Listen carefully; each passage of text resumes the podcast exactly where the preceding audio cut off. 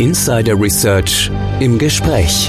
Der Podcast mit den Insidern der digitalen Transformation. Ihr Podcast News Anchor und Moderator ist Tech Analyst Oliver Schoncheck. Hallo und herzlich willkommen zu unserer neuen Ausgabe von Insider Research im Gespräch, der Podcast mit den Insidern der digitalen Transformation. Mein Name ist Oliver Schoncheck, ich bin News Analyst bei Insider Research. In diesem Podcast geht es um eine neue Sicht bei der Überwachung von Netzwerken. Die Sicherheit konzentriert sich immer noch zu sehr auf die Analyse von Protokolldateien, die nicht immer deutlich machen, wo im Netzwerk die tatsächlichen Gefahren liegen. Kommt es zu einem Angriff, werden die Anzeichen und Spuren dann nicht schnell genug gesehen und die Reaktion, also die Incident Response, wird verzögert und fällt schwer. Was sollte sich also bei der Netzwerküberwachung ändern? Wie kann die Incident Response bei einem Vorfall verbessert werden? Und was hat das alles mit einer Überwachungskamera zu tun? Gute Frage. Darüber spreche ich nun mit Helmut Warmann. Er ist Pre-Sales Manager Europa Nord bei NetWitness. Hallo, Herr Warmann. Ja, hallo. Hallo. Ich freue mich, Sie im Podcast zu haben und ich habe in meinem Intro so ein paar Dinge schon gesagt, sowas wie Überwachungskamera, klingt jetzt erstmal ungewöhnlich, wir sprechen doch hier über Netzwerksicherheit, aber zuerst einmal, ich habe Sie ja anmoderiert, dass Sie von NetWitness sind und vielleicht kennt nicht jeder das Unternehmen NetWitness und das wollen wir jetzt ändern. Vielleicht können Sie uns erzählen, wann wurde es gegründet, wie ist es entstanden, dass wir ein bisschen darüber wissen. Gerne. Also eine, eine erste Version des äh, Produktes NetWitness äh, ist ursprünglich 1997 aus einem Forschungsprojekt äh, der US Intelligence Agency entstanden. Ähm, wie Sie sich sicher vorstellen können, war schon damals der Bedarf an großen Datenmengen vorhanden. Das heißt, es ist ja so viel Daten, es sind so viele Daten wie möglich gesammelt worden. Und das Ziel dieser Technologie war es, äh, dass man die Analysten beim Durchsuchen von Terabytes an gesammelten Netzwerkdaten unterstützt. Wer vielleicht schon einmal versucht hat, äh, sich durch äh, sehr große äh, BCAP-Dateien durchzuwühlen und äh, gewisse Informationen zu suchen, weiß, dass das nicht ganz trivial ist. Das heißt, diese Technologie wurde dann eben für diese Analysten entwickelt. Äh, in weiterer Folge ist 2002 dann äh, daraus die Firma NetWitness entstanden. Also die Firma wurde gleich genannt wie das Produkt. Und äh, das Produkt wurde dann eben weiterentwickelt, äh, um es ja an US-Behörden zu lizenzieren, da, um sie bei forensischen Untersuchungen zu unterstützen. Und äh, in weiterer Folge äh, äh, hat sich dann das Unternehmen geöffnet und gesagt, okay, vielleicht ist das Produkt auch für andere Unternehmen interessant und es wurde dann auch außerhalb der Behörden lizenziert. Äh, so wurde auch RSA ein äh, Lizenznehmer, wo es äh, im SOC zur Überwachung vom Netzwerkverkehr verwendet wurde. Und äh, wie vielleicht einige von Ihnen wissen, ist ja RSA im Jahr 2011 Ziel einer Attacke geworden. Das heißt, da wurden ja ziemliche äh, äh, wurde versucht, an die Kronjuwelen des Unternehmens zu kommen, an die Secure-ID-Token Seeds. Und äh, glücklicherweise war NetWitness schon im Einsatz. Äh, und äh, damit ist es uns gelungen, unserem SOC-Team gelungen, herauszufinden, was genau entwendet wurde, was genau transferiert wurde. Und damit war es uns ganz gezielt möglich, sowohl unsere Kunden als auch die Behörden zu informieren, damit wir die notwendigen Schritte setzen. Und weil wir eben von dieser Technologie so überzeugt waren und die uns so geholfen hat, ist die Firma NetWitness dann wenige Wochen nach dem Vorfall äh, von äh, RSA übernommen worden und wird jetzt innerhalb äh, des, des Konzerns als gleichnamiges Produkt weiterentwickelt. Und seit 2022 wurde NetWitness aus RSA ausgegliedert und wird als eigenständiges Unternehmen geführt.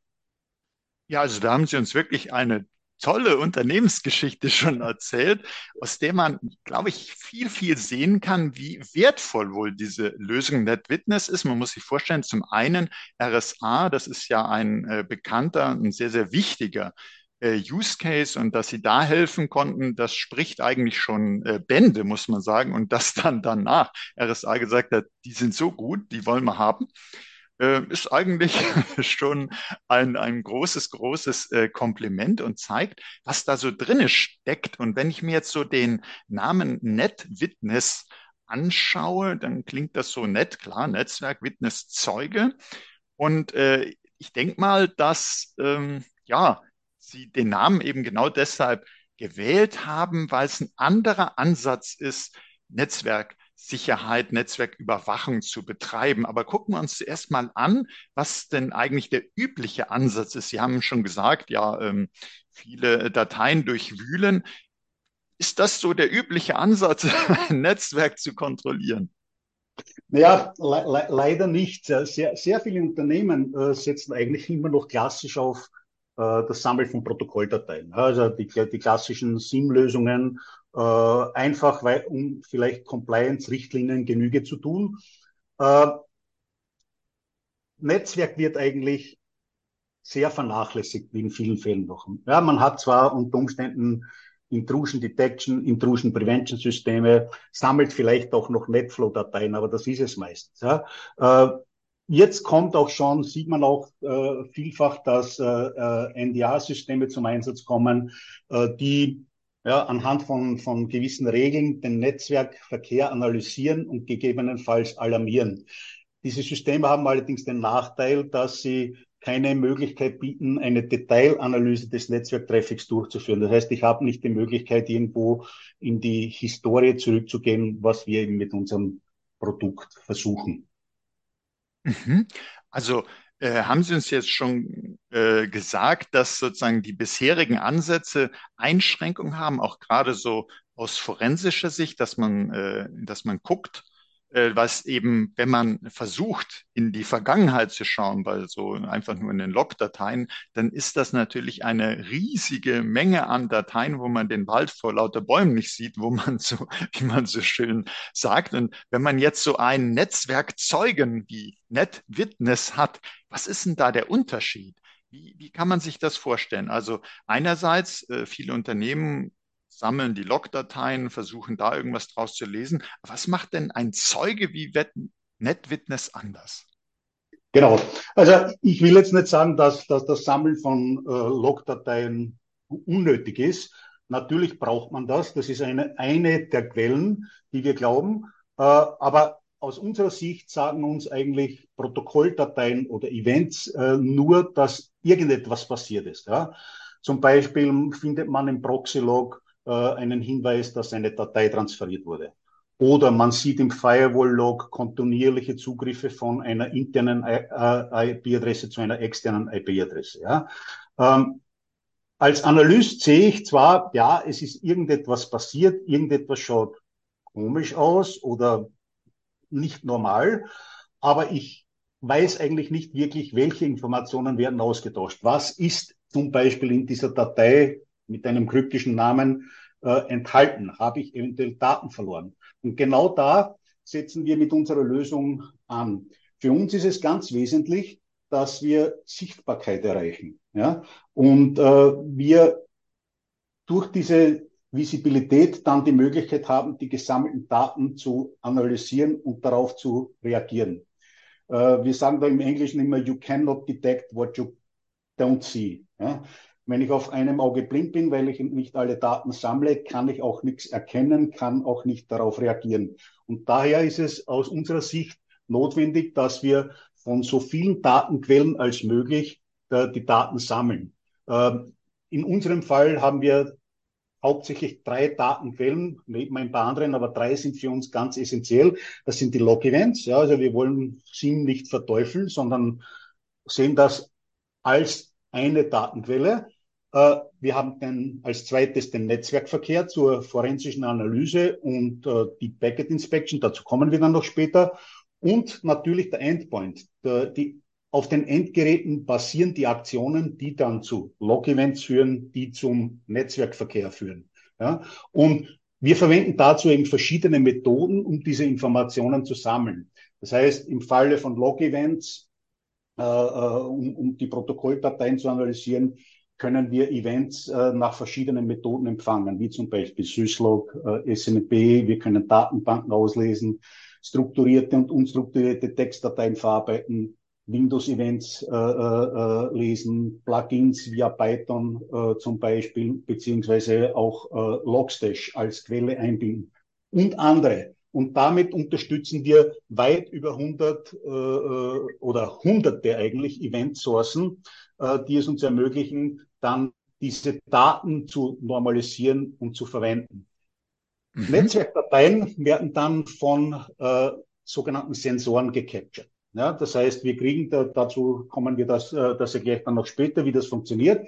Mhm. Äh, aber in, in der Essenz ist es, die, die, die, die, die Daten werden von diesen Sensoren gecaptured und im Rohformat abgespeichert und daraus gewisse Informationen extrahiert. Und um an die Daten eines Endgeräts zu kommen, an den äh, bedarf es einer äh, Installation eines Endpoint Agents, der natürlich mit, mit all den vorhandenen äh, äh, Antivirus äh, Agents koexistieren kann. Also hier sollte es zu keinen Unverträglichkeiten kommen. Ähm, dieser Agent ist ein klassischer EDR-Agent, der forensisch unterstützt, beziehungsweise auch die Möglichkeit bietet, äh, präventiv einzugreifen. Das heißt, äh, äh bekannte Hashes zu blockieren, Endgeräte vom Netzwerk zu analysieren. Und dieser Agent sammelt dann die Daten, äh, äh, überträgt sie an den Server und dort werden dann äh, IOCs erkannt und die notwendigen Aktionen gesetzt. Und die, der Agent ist natürlich für äh, sämtliche aktuellen Windows Client und Server-Versionen verfügbar, sowie für macOS und, und Linux. Und der Vorteil ist, dass wir all diese gesammelten Daten, die wir hier haben, äh, von Logs, Netzwerk und Endpoint, in einer zentralen Oberfläche zur Verfügung stellen. Das heißt, die Analysten können äh, übergreifend über die, die, die, die Datenquellen ähm, Analysen durchführen und können sich zum Beispiel die Ereignisse eines Endpoints mit dem daraus resultierenden Netzwerkverkehr ansehen und die Informationen werden natürlich auch in der Correlation Engine und im Machine Learning verwendet, um hier automatische Alarmierungen äh, durchzuführen. Und all diese Möglichkeiten, von denen ich jetzt gesprochen habe, haben wir seit ungefähr sieben Jahren haben das immer SIM 2.0 oder Evolved SIM genannt. Und seit zwei Jahren sagen, hat sich der Begriff äh, XDR dafür etabliert. Mhm. Also äh, fasse ich jetzt mal sozusagen ganz kurz zusammen, dass, dass Sie uns ja gesagt haben, es ist nicht so, dass man ja die Logdateien gar nicht braucht, aber das ist eben eine, eine Quelle. Man braucht viel mehr Sichtbarkeit, mehr Transparenz zum einen. Also man muss viel mehr Datenquellen anzapfen, auswerten, zusammenbringen. Und es reicht auch nicht, dass man sagt, ja, ich habe ja ein SIEM und ich habe ein NDA, also Network Detection and Response und ich habe das und ich habe das. Das Problem ist, man muss diese ganzen Daten, die all diese Systeme ja jeweils haben, die ganzen Informationen, muss man zusammenführen und in Verbindung miteinander setzen. Also dass man äh, sieht, da ist das und das passiert und das hat sich so, also im Netzwerk passiert, das hat sich so auf dem Endgerät ausgewirkt und dann ist das geschehen und das, dass ich da eben den Angriff überhaupt erkennen kann, der hinterlässt eben bei den verschiedenen Systemen unterschiedliche Spuren, die für sich genommen eben vielleicht unauffällig sind. Aber wenn man das Gesamtbild hat, dann hat man ganz andere Sichtbarkeiten, Transparenzen, kann ganz anders darauf reagieren. Und Sie haben auch gesagt, Sie können dann noch tiefer reingucken. Stichwort, das Sie genannt hatten, war ja so Deep Packet Inspection. Was ist das denn? Können Sie uns das ein bisschen erklären? Selbstverständlich. Äh, die, äh, unter Deep Packet Inspection hat man je nach Hersteller untere, äh, unterschiedliche äh, äh Vorstellungen oder Betrachtungsweisen. In unserem Fall bedeutet DPI, dass ein Netzwerksensor in Echtzeit den Netzwerktraffic captured, analysiert und abspeichert. Und aus den empfangenen Daten werden dann Metadaten extrahiert. Das heißt, als Resultat haben wir die Rohdaten und indizierte Metadaten, die dann für das SOC-Team, für Analysten zur Verfügung stehen und wir, wie gesagt, sehr effizientes ermöglichen, große Datenmengen zu untersuchen. Denn wenn wir hier über, über Netzwerktraffic sprechen, dann ist man sehr schnell im, äh, im Terabyte-Bereich, äh, während man im Protokoll im, im, im, im Log-Event-Bereich von Gigabyte spricht. Ja? Das heißt, es ist sehr notwendig, dass man da äh, eben sehr effiziente Möglichkeiten hat, diese großen Datenmengen zu untersuchen. Und vielleicht äh, kann ich das anhand einer, einer äh, Analogie erklären, wie, wie, wie, was man unter DPI äh, versteht. Ja, sehr gerne. Das hilft immer so. Wenn Sie zum Beispiel in einem Museum ein, ein, ein Bild haben, das äh, hoffentlich alarmgesichert ist, ja, dann schlägt äh, im Normalfall ein Sensor Alarm. Also sollte eigentlich äh, äh, eine Sirene losgehen und das ist eigentlich gleichbedeutend mit einem Log-Event. Ja? Das heißt, ein SIM-System würde erkennen, ja, da ist etwas passiert, weil eben dieser Alarm ausgelöst wird. Wenn Sie aber jetzt in diesem äh, Museumssaal, in dem das Bild hängt, äh, eine Überwachungskamera haben, dann könnte die unter Umständen schon im Vorfeld verdächtig herumschleichende Personen äh, erkennen und dadurch vielleicht aufgrund eines, dieses Verhaltens einen Alarm produzieren, bevor noch eventuell das Bild angegriffen wird. Es wird aber auch gleichzeitig das Abhängen dieses Bilds aufgezeichnet, gefilmt und die Flucht der, der oder des Diebes aufgezeichnet. Und genau das tun wir auch mit dem Netzwerkverkehr. Das heißt, wir zeichnen kontinuierlich auf, natürlich mit der Möglichkeit äh, äh, äh, zu filtern, damit man auch die Datenmenge etwas im Griff hat. Aber in generell sollten wir sämtlichen Netzwerktraffic im RAW-Format und im Meta-Format zur Verfügung haben. Und äh, falls dann eben dieser Alarm auftritt, also das Bild äh, gestohlen wird, kann man wie mit einer Videokamera zurückspulen und feststellen, wie ist es zu diesem Vorfall gekommen, was ist passiert und was ist dann danach passiert. Und damit, wenn ich dann jetzt wieder auf die vorher schon äh, äh, äh erwähnten Proxy-Dateien und diesen Traffic zwischen zwei IP-Adressen zurückkomme, kann man natürlich äh, äh, zum Beispiel die transferierte Datei rekonstruieren, also sehen, was habe ich da verloren, was mir der Proxy gemeldet hat, beziehungsweise ich kann verstehen, dass zwischen diesen zwei IP-Adressen vielleicht ein Command- und Kontrollverkehr stattfindet und ich den dann an der Firewall äh, unterbinden muss. Ja. Die klassischen NDR-Systeme haben solche, äh, zwar auch solche Regeln zum Erkennen von Vorfällen, äh, aber die haben zwei Nachteile. Sie können äh, äh zum einen oft nicht erweitert werden äh, äh, und das größte Manko ist eigentlich, dass äh, die Rohdateien nicht vorhanden sind. Das heißt, bei einem Alarm haben Sie also irgendwo den, diesen schallen Beigeschmack, Sie wissen, es ist jetzt etwas passiert, das System hat angeschlagen. Durch die fehlenden Rohdaten haben Sie aber nicht die Möglichkeit, äh, eine zusätzliche Analyse äh, äh, durchzuführen. Und in unserem Fall ähm, haben Sie die Sicherheit, dass alles aufgezeichnet wird. Das heißt, selbst wenn aus irgendeinem Fall kein Alarm anschlagen würde, haben Sie immer noch die Möglichkeit über Hunting äh, nachzuvollziehen, was ist wirklich passiert äh, und, und, und, und Anomalien dann äh, manuell zu erkennen. Mhm. Also ist eine sehr, sehr schöne Analogie, so wie Überwachungskamera im Museum. Und äh, Sie haben dann die Überwachungskamera für das Netzwerk. Und ich stelle mir gerade so vor, jetzt auch in dem Museumsbild zu bleiben, äh, wenn jetzt so die Berührung eines Bildes zum Beispiel, könnte ja sein, der kommt versehentlich einer dran oder steht ein Fenster offen, fliegt ein Vögelein rein und landet auf dem Rahmen und löst vielleicht auch, weil das sehr sensibel eingestellt ist, auch ein Alarm aus. Aber das ist dann kein Diebstahl, aber das wird halt alleine durch einen Berührungssensor nicht sichtbar. Erst die Zusatzinformationen zeigen, was da wirklich los ist. Und Sie haben uns auch gesagt, zum Beispiel, selbst wenn dieser Alarm nicht anschlägt, weil einer das total raffiniert angestellt hat und an das Bild kommt und diesen Sensor irgendwie deaktivieren konnte, haben sie ja immer noch die Information im, äh, in dem, zum Beispiel hier in dem Bild, äh, Videobild, ähm, dass, äh, dass da was stattgefunden hat. Und Sie können sozusagen Threat Hunting machen, können also gucken, was ist da wirklich passiert. Aber auch im Vorfeld können Sie schon sehen, da schleicht jemand rum, das ist auffällig.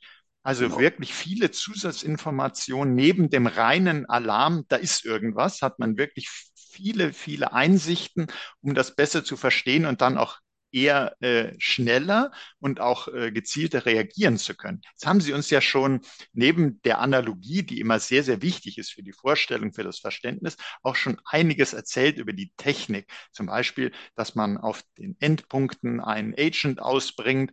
Ähm, haben Sie noch so Dinge, die Sie uns technisch erklären wollen? Aber bitte nicht zu technisch, aber wenn noch so ein paar technische ja. Feinheiten sind, äh, gerne. Gerne.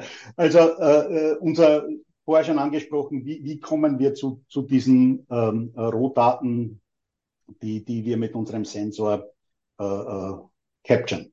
Also wir hängen uns mit unserem Sensor passiv in den Netzwerkverkehr. Das heißt, Sie brauchen keine Angst haben, dass wir da Performance-Probleme verursachen oder, oder äh, Unterbrechungen verursachen, weil wir da reinhängen. Das heißt, wir, wir bekommen den gesamten Netzwerkverkehr gespiegelt, in gespiegelter Form, entweder von einem Mirrorboard eines Routers oder von einer, von einer Tab-Device.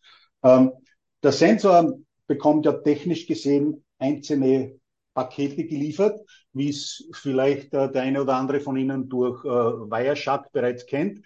Und ähm, das ist eigentlich nicht sehr benutzerfreundlich. Was wir aber tun ist, wir, wir, wir fassen diese einzelnen Pakete zu einer Session zusammen und äh, speichern diese dann als äh, äh, Rohdaten ab, damit sie später zur Rekonstruktion zur Verfügung stehen. Das heißt, wir können, äh, wenn das eine, eine, eine, zum Beispiel eine E-Mail ist, die diese, diese Mail anzeigen, wie es ein Benutzer in seinem Mailprogramm sehen würde. Und das ist wesentlich einfacher dann zu verstehen oder auch eine HTML-Seite anzuzeigen, wie sie es in, vielleicht in einem Browser zu sehen ist. Das ist wesentlich einfacher dann zu analysieren, als wie wenn ich mich durch einzelne Pakete äh, äh durchhandeln muss. Das heißt, ich habe jetzt einmal nach diesem äh, äh, Sessionizing meine meine äh, komplette E-Mail-Session, FTP-Session, HTML-Session zur Verfügung und, und äh, äh, als Rohdatei abgespeichert.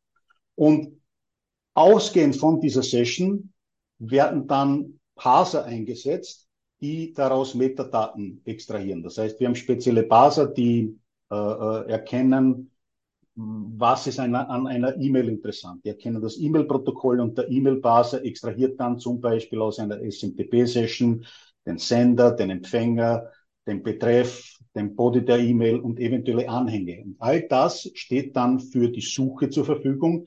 All das kann in Correlation-Regeln verwendet werden.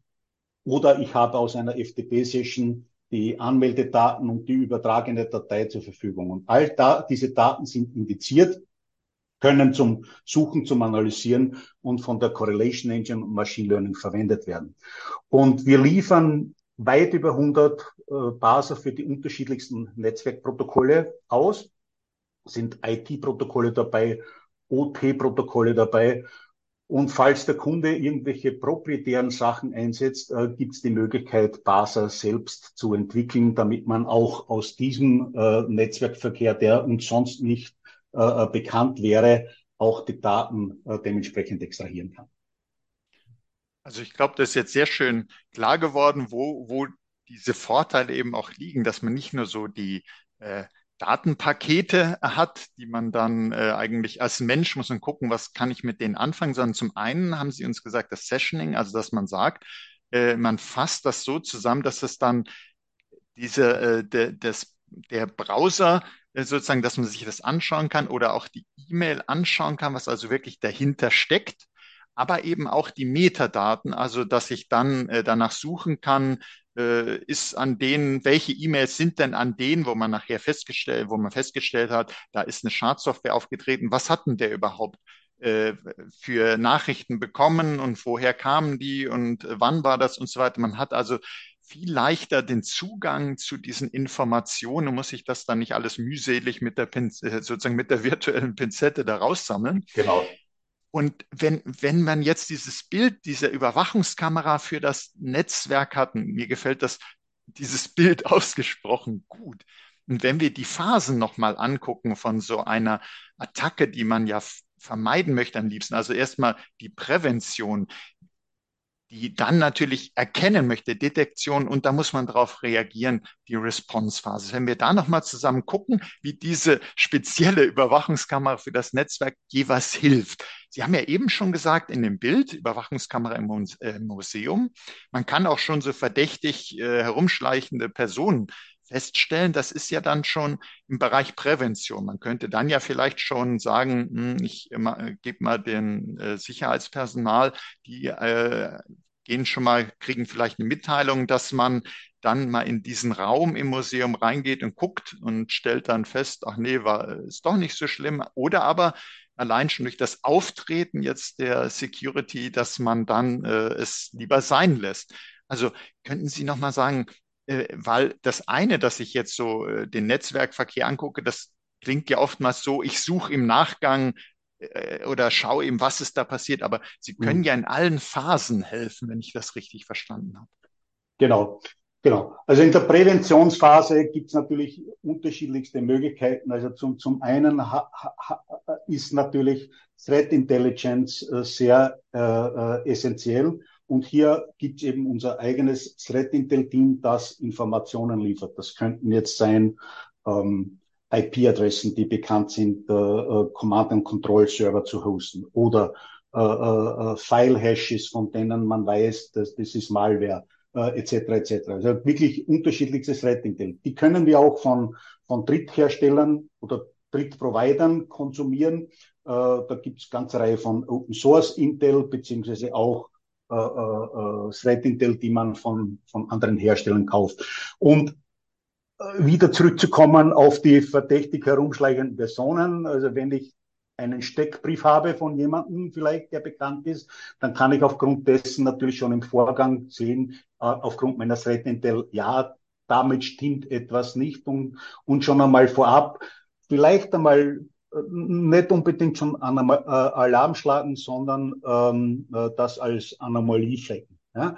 Ähm, zum einen, das ist zum einen mal äh, Threat Intel. Ich habe natürlich auch die Möglichkeit oder was ich tun sollte, aus meinen äh, äh, Vorfällen, die ich äh, äh, gehabt habe, zu lernen und äh, mir äh, aufgrund dessen neue Regeln zu schreiben, neu, äh, meine existierenden Regeln anzupassen, um hier gegebenenfalls schon im, im, im Vor, äh, Vorgang äh, das Regelwerk zu verbessern, damit es in Zukunft da, da gar nicht mehr zu bestimmten Vorfällen kommen kann. Ja?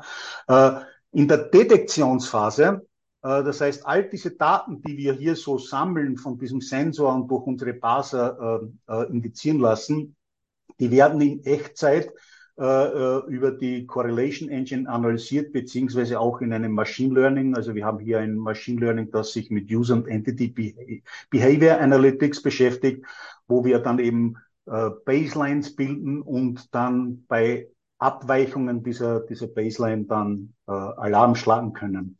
Und äh, äh, wenn dann wirklich etwas passiert ist, erkannt äh, wurde, dann kommt die Response-Phase zu tragen. Und hier werden Alarme und, äh, und deren Events äh, zu Inzidenz zusammengefasst. Ja? Und wir, äh, wir, wir haben dann in unserem integrierten äh, äh, Response-System diesen Incident gespeichert, all seine Alarme, die dazu geführt haben zu diesem Incident der Analyst hat dann daraus Zugriff auf die Rohdaten und wir können das alles äh, rekonstruieren. Als Beispiel, wenn Sie zum Beispiel eine äh, äh, innerhalb einer E-Mail oder einer FTP-Session eine kennwortgeschützte ZIP-Datei übertragen, dann haben Sie die Möglichkeit, diese Datei aus den Rohdaten zu rekonstruieren. Und über den Endpoint habe ich auch sämtliche Befehle zur Verfügung, die auf diesem Endgerät verwendet wurden, um diese ZIP-Datei zu erzeugen und äh, es mit einem Kennwort zu verschlüsseln. Das heißt, der, der, der, der Endpoint Agent hat das Kennwort im Klartext vorliegen. Und dadurch, dass wir aus dem Netzwerkverkehr die Datei rekonstruieren konnten, dass dadurch, dass wir das Kennwort vom Endpoint haben, ist es uns möglich, die, die Datei zu öffnen äh, und wir können also feststellen, ja, was da übertragen worden ist, waren irgendwelche vertrauenswürdige Daten und ich muss jetzt zum Beispiel hinsichtlich der DSGVO äh, Meldung machen. Und äh, vorhin habe ich schon das, das, das, das Hunting erwähnt. Das heißt, selbst wenn all mein Regelwerk nicht anschlagen würde, das ist auch bei unseren Kunden im SOC äh, Best Practice, dass nicht alle Analysten an äh, Inzidenz arbeiten, sondern auch einen gewissen Teil mit Threat Hunting verbringen. Das heißt, die schauen sich einfach Events, Netzwerktraffic, Endpoint-Events, die in den letzten Stunden, im letzten Tag aufgetreten sind, an und versuchen dann anhand der extrahierten Metadaten Verdächtiges zu erkennen. Und das kann dann wieder dazu führen, dass man neue Regeln erstellt, um so hier dann in die, wieder in die Präventionsphase zu kommen. Mhm. Also sieht man wirklich, wie Ihre Lösung sozusagen übergreifend in diesem ganzen äh, Security-Zyklus äh, hilft. Und wenn wir jetzt nochmal speziell äh, Incident Response angucken, weil da haben ja Unternehmen oft äh, noch einiges an Nachholbedarf und da ist der häufig fehlende äh, Notfallplan nur eine Sache. Ähm, was, was machen denn Unternehmen hier oftmals falsch? Weil ich glaube, da ist ganz, ganz viel noch zu tun und da brauchen die auch Hilfe. Ja, Sie haben es eigentlich schon erwähnt. Also es, vielfach gibt es überhaupt äh, keinen Notfallplan, also keinen klaren Plan, was passieren muss oder was passieren soll, wenn es zu einem Vorfall kommt. Und äh, das kann von fehlender der Definitionen für Zuständigkeiten äh, sein bis hin zu den äh, äh, notwendigen Ressourcen und der Expertise, um einfach einen Vorfall nachvollziehen zu können. Vielfach ist entweder auf der Personalseite äh, äh, die Expertise nicht vorhanden oder es fehlen ganz einfach die, die Tools, dass man äh, äh, das nachvollziehen kann. Und was leider Gottes sehr oft passiert ist, dass aus einer Panikreaktion heraus der Netzwerkstecker gezogen wird. Ja? Und das führt aber gerade dazu, dass äh, ein, ein Angreifer nun weiß, dass er ja, jetzt endgültig entdeckt worden ist. Und äh, wenn jemand äh, sozusagen die Kronjuwelen eines Unternehmens entwenden will und sich schon seit einiger Zeit unbemerkt im Netzwerk äh, bewegt, äh, dann hat er mit ziemlicher Sicherheit schon mehrere Zugangsmöglichkeiten installiert. Und äh, wenn man jetzt den Netzwerkstecker zieht und äh, das Backup zurückspielt, dann kann das eigentlich nicht die Lösung sein, denn Sie haben eigentlich keine Idee ohne eine genaue Analyse, ob nicht etwaige Backdoors vielleicht auch schon auf den sicheren vorhanden sind. Und äh, auch wieder äh, im Englischen, the postman rings always twice. Ja, also der Postler kommt immer ein zweites Mal zurück und genauso kommt wieder ein Hacker zurück, wenn äh, sie ein lohnendes Ziel sind äh, und, und, und äh, hat wahrscheinlich irgendwelche Backdoors installiert. Und daher sollten unserer Meinung nach äh, sollte Ruhe bewahrt werden und äh, entweder mit Hilfe von eigenen Ressourcen oder zu Hilfenahmen von äh, externen Incident Response Teams, wie zum Beispiel auch NetWitness eines hat, die Situation beobachtet werden, um wirklich verstehen zu können, was ist eigentlich passiert und ist eigentlich noch mehr äh, von, von, von äh, äh mehr passiert als dieses eine System, das da gerade Alarm geschlagen hat. Vielleicht sind zehn andere Systeme auch noch davon betroffen und ich muss eigentlich das ganze, äh, äh, die ganzen Untersuchungen auf mein gesamtes Netzwerk ausdehnen und nicht nur auf dieses eine Gerät, wo ich den Alarm entdeckt habe. Mhm. Und jetzt haben Sie uns ja gesagt, äh, viele Unternehmen geraten da in Panik und ziehen dann sozusagen den Netzwerkstecker, meinen, ja, äh, bloß abschotten um das. Und das ist dann eben, sagten Sie uns ja auch genau falsch, aber man kann es ja auch verstehen, dass es für die Unternehmen äh, wirklich eine Ausnahmesituation, aber wenn man als Security-Dienstleister äh, wie Sie das ja auch sind, Sie bieten da ja Services, die Erfahrung hat, wie man richtig vorgeht, dann kann das natürlich auch viel besser laufen. Aber was, was bieten Sie denn da so an Unterstützung? Vielleicht können Sie uns da Beispiele geben, wie Sie da von NetWitness aus her helfen könnten bei der Incident Response. Gerne. Also wir haben, äh, wir haben hier mehrere äh, Lösungen, die wir, die wir anbieten. Also ich habe vorher schon erwähnt, dass sehr oft die Expertise fehlt, beziehungsweise äh, äh, Pläne fehlen und man eigentlich nicht weiß, auf welchem Reifegrad befindet sich mein SOC-Team, was kann ich diesem Team zumuten. Und da bieten wir einen Service an, das sich Controlled Attack and Response Exercise nennt. Das heißt, hier wird durch unser äh, Incident Response Team äh, in Echtzeit eine Attacke simuliert.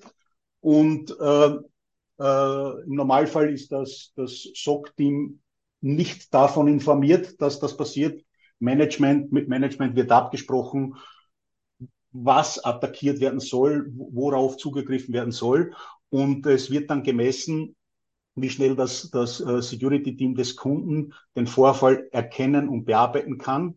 Und anhand der Ergebnisse dann dieser Attacke werden dann Vorschläge äh, erarbeitet, wie zum einen eventuell schon vorhandene Arbeitsläufe optimiert werden können oder ob man überhaupt einen komplett neuen Plan braucht. Und äh, es werden dann auch Empfehlungen ausgesprochen, äh, wie man etwaige vorhandene Werkzeuge effizienter einsetzen sollte oder ob man eventuell andere äh, äh, Produkte sich anschaffen sollte. Wobei hier, wir hier komplett produktagnostisch vorgehen. Natürlich würde es uns freuen, wenn der Kunde sich dann für NetWitness entscheidet. Das ist aber nicht unbedingt Voraussetzung. Und im Weiteren, ja, Entschuldigung. Ja, da wollte ich nur ganz kurz sagen, das finde ich auf jeden Fall ganz toll, äh, dass Sie dabei helfen, dass man da gefahrlos Erfahrungen sammeln kann, wie man richtig reagieren würde. Also genau. dass man eben genau, wenn man dann schon gesagt hat, ja, da habe ich so eine Übung, die ja äh, das SOC-Team, das interne gar nicht weiß, dass es eine Übung ist, aber dann hat man das schon mal erlebt, dann ist das was ganz anderes, als wenn der echte Ernstfall sofort ins Haus steht. Also das finde ich schon mal sehr gut. Ja, aber gerne, wenn Sie da weitere Services und Hinweise ja. für uns haben, sehr gerne. So ist es. Also das Ziel soll eigentlich sein, dass man den Stresslevel vom, vom, vom Security-Team wegnimmt. Als zweites habe ich dann zum, äh, etwas, das wir den Incident Response Retainer nennen. Das ist ein Service, das kann man sich so eine, als eine Art Versicherung vorstellen, äh, wo der Kunde mit uns ein SLA abschließt, wo, wo innerhalb einer Stunde, innerhalb von zwei Stunden, drei Stunden, je nachdem, wie ihm das SLA gewünscht ist, äh, unser Team im Falle eines, eines, äh, einer Alarmierung durch den Kunden aktiv wird. Unsere Ressourcen werden zur Verfügung gestellt. Also zuerst wird einmal auf jeden Fall einmal remote-mäßig äh, äh, sich eine Übersicht verschafft.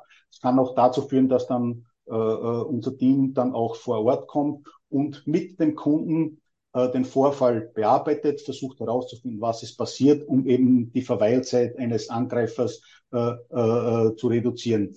Und ähm, ja, natürlich, wenn, wenn, wenn das ein, ein existierender NetWitness-Kunde ist, tun sich die Kollegen leichter. Es ist aber keine Voraussetzung für das Service, dass, äh, dass unsere Produkte verwendet werden. Die Kollegen arbeiten mit allen vorhandenen Lösungen, die beim Kunden installiert sind. Wichtig ist, dass überhaupt irgendetwas äh, installiert ist, das uns hilft, das zu erkennen.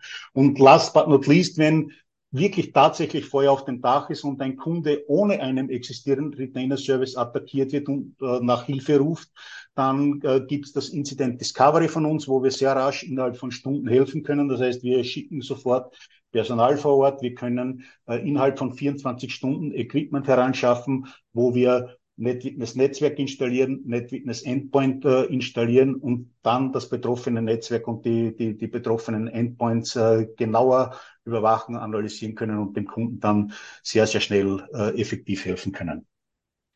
Ich glaube, das ist wirklich äh, ein, ein sehr spannendes Servicepaket, muss ich sagen, was man sozusagen ja bedarfsweise, was man da eben braucht. Sie haben uns ja dargestellt, äh, wenn einer sagt, ja, ich, ich habe eigentlich meine Tools da und ich habe ein internes SOC-Team, aber ich brauche eben die Expertise, ich brauche äh, die Unterstützung äh, ich will vielleicht eine Übung machen, dass das Management das beauftragt, oder aber äh, die Hütte brennt und äh, jetzt muss man dann äh, ganz akut handeln.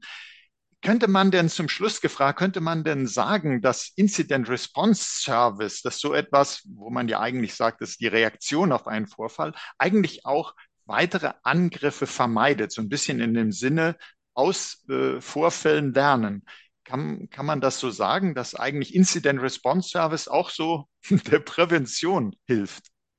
Absolut. Äh, natürlich haben Sie keine, nie eine hundertprozentige Sicherheit, aber wie schon erwähnt, diese, diese äh, äh Attack-Simulation, die dazu führt, dass ich mir Abläufe ansehe, dass ich Pläne habe. Also wenn ich mir schon im Voraus Gedanken mache, was kann eigentlich bei mir angegriffen werden? Was sind meine Assets? Was sind meine Kronjuwelen? Was darf ich auf keinen Fall verlieren? Und dort ansetze, die, die Überwachung definiere, spezielle Regeln designe im Vorfeld schon, die mir genau diese Systeme noch effizienter überwachen. Und da lerne ich auch vielleicht dann schon von vorherigen Angriffen. Dann kann ich eigentlich sagen, dass mir durch so eine konzertierte Aktion äh, äh, sicher mehr Hilfestellung äh, äh geleistet wird, äh, wenn ich schon irgendwelche Incident Response Services, Incident Response Abläufe äh, geläufig habe. Herr Warmann, das äh, war und ist wirklich sehr, sehr spannend. Äh, da möchte ich Ihnen ganz herzlich danken, äh, dass Sie uns da mal gezeigt haben, was eine Überwachungskamera für das Netzwerk alles kann und wie eine neue Sicht auf Netzwerküberwachung, Netzwerksicherheit aussehen sollte und was da alles für Services auch verfügbar sind. Hochspannend. Und es gibt natürlich auch zu dieser Folge wieder Show Notes, liebe Hörerinnen, liebe Hörer. Äh, Sie können da unter anderem finden einen Link zu der Demo für die NetWitness-Plattform, auch weitere Informationen zu diesen Incident Response Services, die sich ja wirklich ganz, ganz toll anhören. Ja, herzlichen Dank auch, liebe Hörerinnen, lieber Hörer, dass Sie auch diesmal dabei waren und seien Sie auch das nächste Mal dabei, wenn es heißt Insider Research im Gespräch, der Podcast mit den Insidern der digitalen Transformation. Und wenn es Ihnen so gut gefallen hat wie mir, teilen Sie doch diese Folge in den sozialen Netzwerken, abonnieren Sie unseren Podcast. Sie finden uns auf allen führenden Podcast-Plattformen. Das war Oliver Schoncheck von Insider Research im Gespräch mit Helmut Warmann von NetWitness. Herzlichen Dank nochmals, Herr Warmann. Vielen Dank.